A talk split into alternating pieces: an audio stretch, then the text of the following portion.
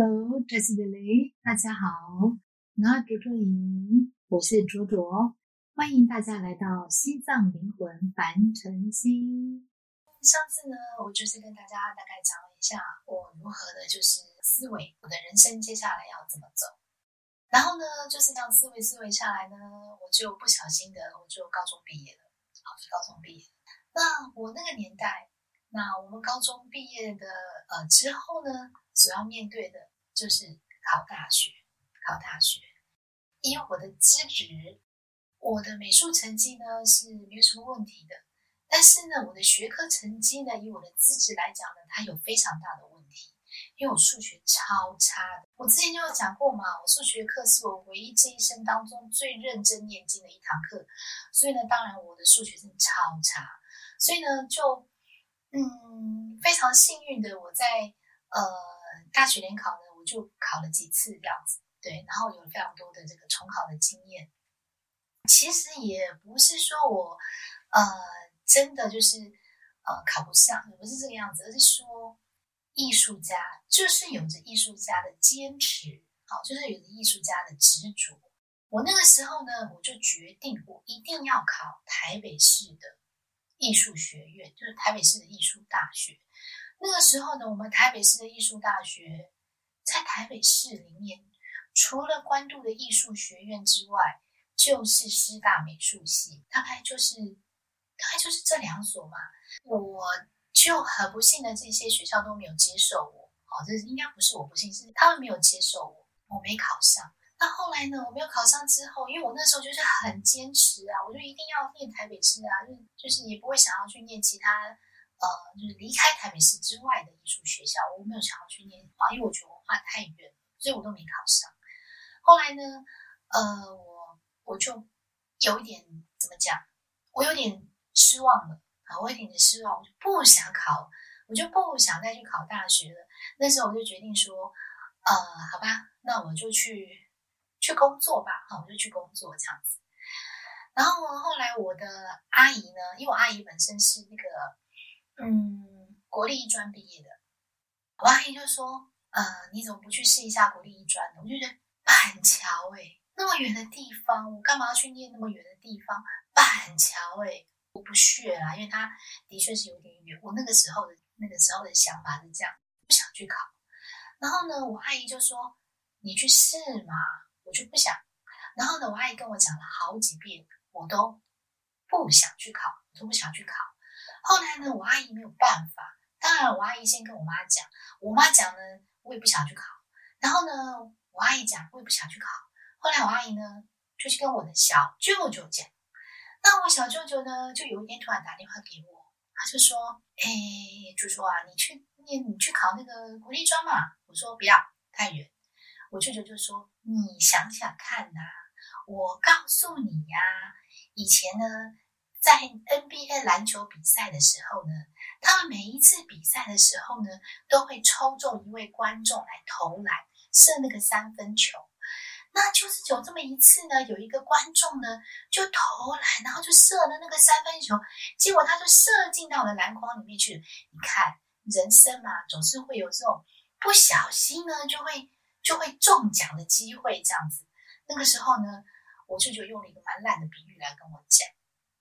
可是呢，我想想，哎，反正呢，平常不联络的小舅舅也这样跟我讲，我就我就好吧，又不因为长辈嘛，那个时候还蛮尊敬长辈的，然后我也不好意思跟舅舅说不要，我就说嗯，好啦好啦，知道。然后呢，我阿姨就说，涵涵，你去你去你去考，我帮你报名这样子。然后呢，我阿姨讲了好几次，然后呢，后来我就跟我妈说，后来我妈妈就跑来跟我讲说。你要你你你去考嘛？我说不要。后来我妈妈妥协了，我也觉得我妈妈的妥协的方法挺好。我妈妈用什么样的方法让我后来去考这个呃，就是这个台湾艺术学院呢？以前是国立艺专嘛，后来现在变成台湾艺术学院。我妈妈用了一个非常了不起的方法，我觉得很多父母亲都可以试试看。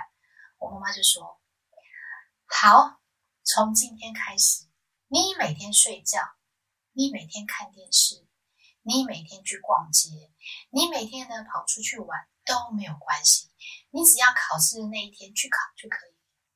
我就说好，结果真的从我妈妈从我妈妈给我开出这样的条件之后，我记得一直到我考试的那一天为止，我每天是睡觉睡到自然醒，然后我就每天看电视啊，然后呢，我我的确有把书拿起来看，我就看封面而已。然后呢，我就每天出去玩啊，去看电影啊，就是就是就是我爱干嘛就干嘛。然后到了考试那一天，我阿姨很不放心，我阿姨就说：“卓卓，我开车载你去，因为她很怕我半途跑掉。”然后阿姨呢就开车呢把我载到那个呃国立专那边去考数科。然后呢，我就我觉得可能是因为心里没什么压力吧。然后后来我就我就我就随便考。我就随便写，好啊。然后自从呃我妈妈给我开出条件之后呢，一直到考试的那一段呃时间呢，我真的完全都没有在看书，然后呢，完全就是吃喝玩乐这样子，非常快乐的吃喝玩乐。后来呃要呃成绩出来之后呢，要呃要填志愿，我的爷爷还在，啊，我爷爷就跟我说，我就说我要填什么志愿呢？我要填美术系吗？还是什么？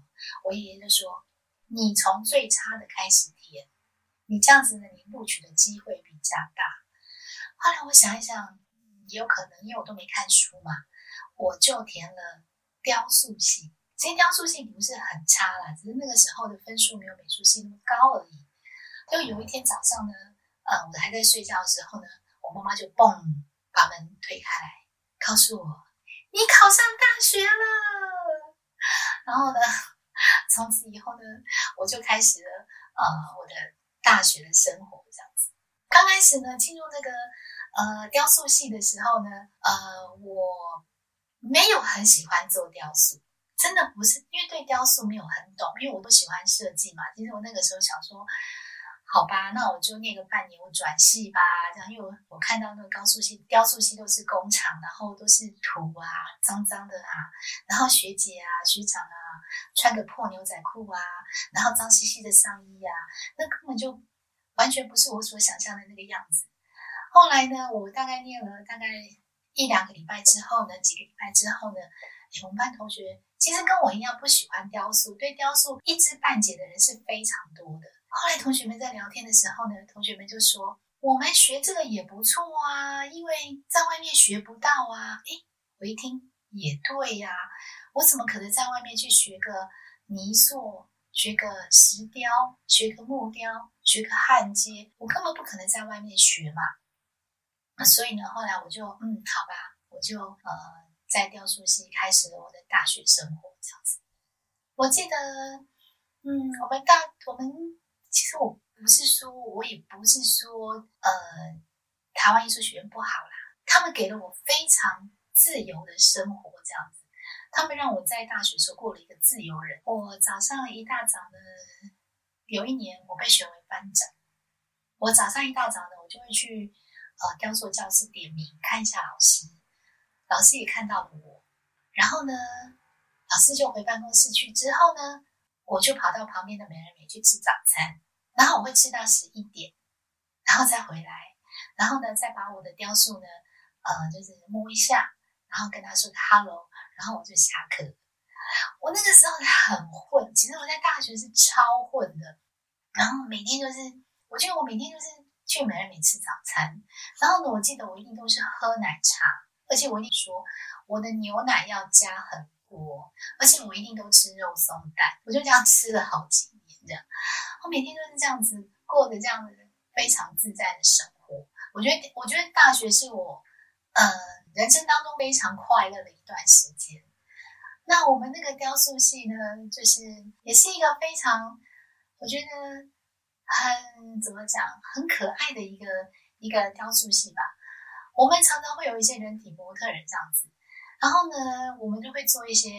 雕塑嘛，哈，就需要那个真人模特做雕塑，你就会常常看到有人啊，就穿着一个短短的睡衣啊，然后呢，全身光光的啊，在我们雕塑系上走来走去啊。刚开始的时候呢，我们都会觉得不好意思，然后呢，走久了以后呢，我们根本就看他都不会看一眼，因为我们每天都在看。然后后来我就这样子，嗯，过了过了我的，呃，混过了我的这个啊大学生活。我记得哦。我那个时候对佛法的这个热忱，学习这个，在上了大学之后呢，我就改变。其实没有，我记得我大学啊上开学的一年级开学的第一个礼拜，我们的班导师呢是一个石雕老师，他其实非常的认真的在教我们，所以呢，他每个礼拜都开班会。然后我记得我们第一次开班会，老师呢非常的关爱我们，然后就开始就是关爱我，就问大家说：“哎，你们想想看啊，五年后大家会在哪里？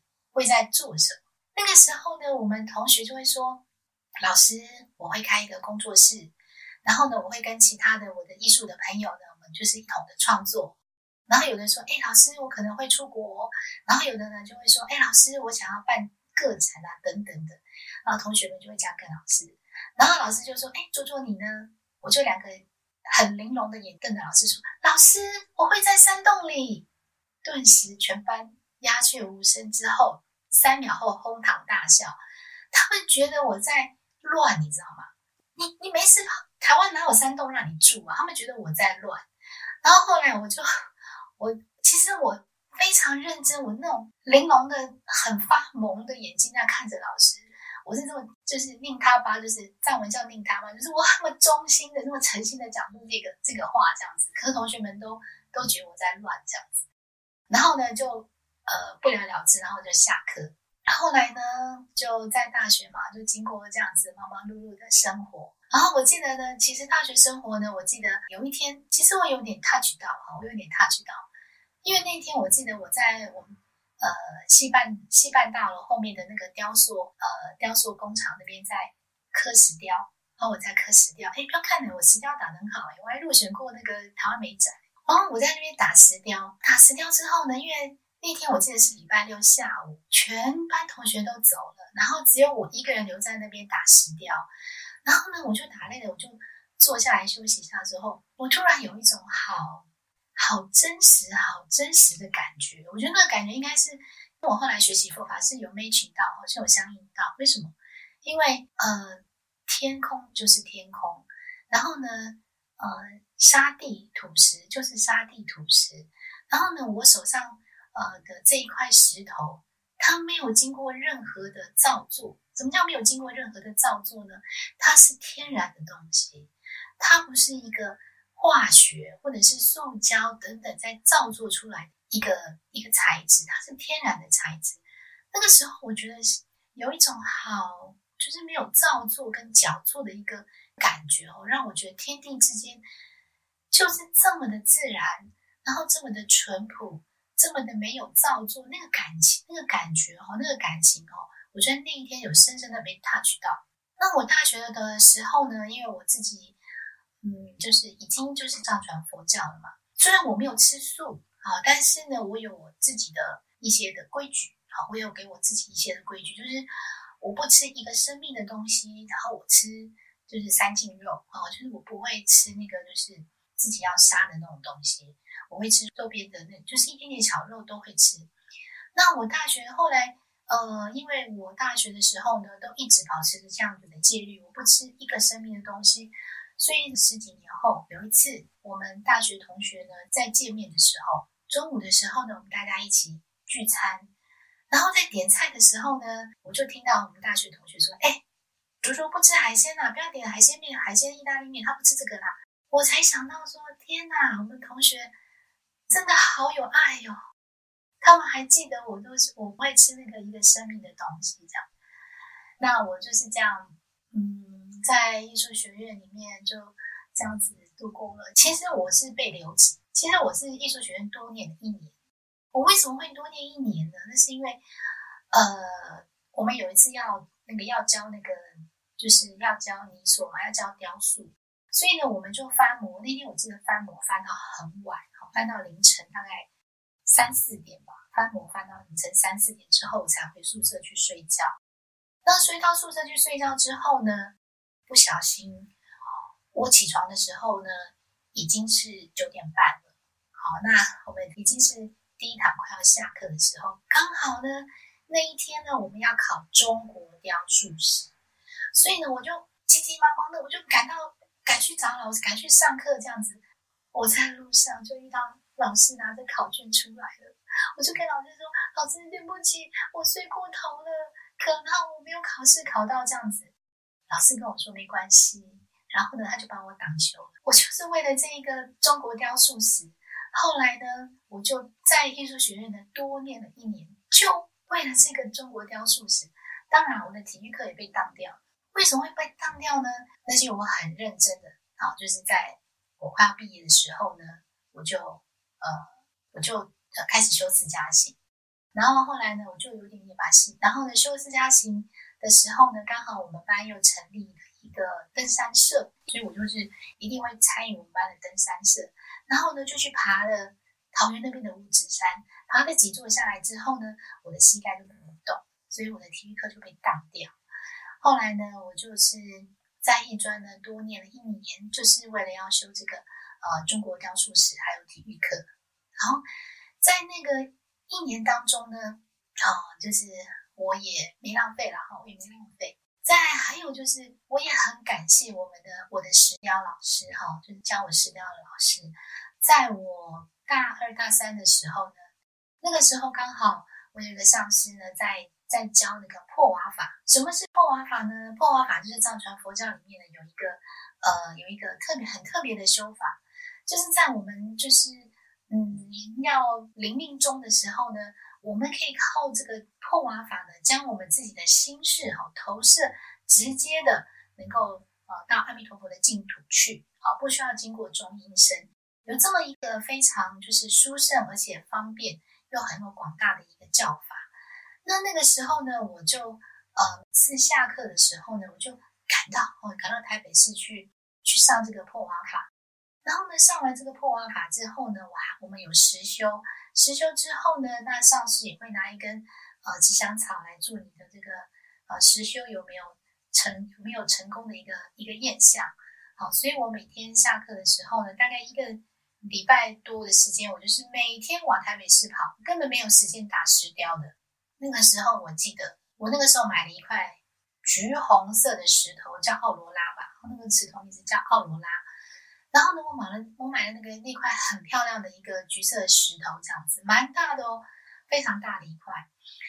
但是因为我没有时间打，所以呢，我就交不出功课来，我就打了一个很丑的子弹，我就打了一颗子弹，很丑很大这样子。然后后来。呃，学期学期末的时候呢，老师就过来看，然后呢，老师看到这颗石头，老师就说，就说我再给你一个礼拜，你把它打好。老师就这样子给我 给我说，他再给我一个礼拜的时间。后来老师就走了，但是呢，那一个礼拜呢，我也有呃认真的去打那个石头，但是一步错就是步步错。我刚开始的那个造型做就是造的很烂。所以呢，我接下来要再去改的时候呢，它一样就是很丑，所以呢，我真的是打不完的。后来我就打电话到，我就到系办公室跟我们的那个小姐说，我要打电话找陈正慧老师。然后我就在电话里面跟老师说：“老师，你把我当掉好了，我真的打不出来了。”然后呢，我们的老师，呃，其实我那个陈老师也蛮蛮佛心的，他最后给我六十分趴过，然后最后让我趴过。那有老师就也是让我趴过嘛，所以我后来三年级、四年级时候呢，我超认真的打石雕，我真是卯下去的打，我真是打了一个，呃，就是很认真的去打，打了一块很漂亮的石头这样子打出来。所以我也是在学校里面也是很感谢这个陈老师啊，因为他没有让我就是再重修一年，也许他不想再让我不想再看到我也不一定。哦，对，他真后来我的石石雕也是，就是也是都 OK 哈，都通过这样子，所以我的嗯大学呢就是这样子非常快乐的，然后也没有什么长进的，哦，就这样混了这样子，混到快要毕业。那我不是有讲吗？就是呃，我后来有被中国雕塑史给在学校那边多念一年，然后被挡修，在那一年当中呢，嗯，就。因为我哥哥呃事业上有一些不太顺利，然后来的不太顺利的时候呢，我就想说，哎，那我赶快找个人波进来请问一下吧。那那个时候我就呃开始找遍全台湾的，就是各大的佛学这个佛学中心，然后我就打电话到了呃台北的珠宝感局，然后呢台北的珠宝感局那个时候是呃贾拉瓦仁波切，贾拉瓦仁波切接的，我就问贾拉瓦仁波切说：“哎，你们呃有没有上师在这样子？”贾拉瓦仁波切就说：“有有啊，那个比如仁波切在。”我就说：“比如仁波切是不是那个老老的？”我觉得他说：“对对对，就是那一个。”好，然后我就我就说：“好，那我要现在去见他。”那我就呃想说我要赶快去见上师嘛，去见那个贝鲁仁波切。呃，在我打电话给呃佛教中心之前呢，其实我刚刚好，好前几天呢，我从澎湖回来，在澎湖的时候呢，呃，那是我的毕业旅行，所以呢，我就从澎湖回来这样子。在澎湖的时候呢，我那个时候心里面一直想，我要买一个贝壳去供养上师。我就想要买一个法螺，我就想说我要去买一个法螺来供佛，但是我并不知道我要供养的是谁，我不知道，但是我就觉得我要买一个法螺，好，很漂亮的法螺来供佛这样子。结果后来真的在澎湖的时候，我就看到一个，嗯，很可爱、很漂亮，我自己觉得很可爱、很漂亮的一个白色的法螺，我就买下来了。然后买下来之后，那个时候我也不知道我要供养给谁，我不知道。然后呢，后啊我就放着，结果隔了大概隔了几一两个礼拜，哦，就是刚好就呃知道贝鲁仁波切在台湾，然后呢我就赶快好然后去收拾东西，我就想说学生嘛没什么钱，那我就是只只有这个法螺，就决定把这个法螺拿去，就是呃成为我见贝鲁仁波切的一个见面礼这样子，我就拿一个布，然后把这个法螺包一包，就骑着摩托车从。板桥这样杀到呃呃台北的德惠街，哇！我那个时候飙飙我飙车哎，然后到了那个佛学中心之后呢，然后我就去见了这个贝鲁仁波切，然后仁波就把那个法螺供养给他，然后他就他就呃接到这个法把布打开来，然后就看到这个法螺这样子，然后我就跟他就是呃确定了哈一些我们要修法的一些事宜，这样子要修什么法这样子。那见完仁波切之后呢，我就离开，就是从仁波切的的房间的门出去。出去之后，就在门口遇到了这个贾拉瓦仁波切，然后我就问一下贾拉瓦仁波切说：“诶，贝罗仁波切最近有没有什么呃什么课程啊？”这样子，贾拉瓦仁波切跟我说：“啊，比如仁波切要教嘎陀的四加行。”那个时候我就想，哇，卡托耶，我也在修四加行耶，我也是卡托派的耶。可是为什么我每次？呃，念经的时候都在打瞌睡，我只要一念经就打瞌睡。我觉得我自己修的很差，所以我觉得我必须要来这边重新的再接受一下这个上师的加持。所以呢，我就说哦，好啊，好啊，那我下次来听这样子。这个呢，就是我遇到我上师的一个一个缘起，好一个缘起。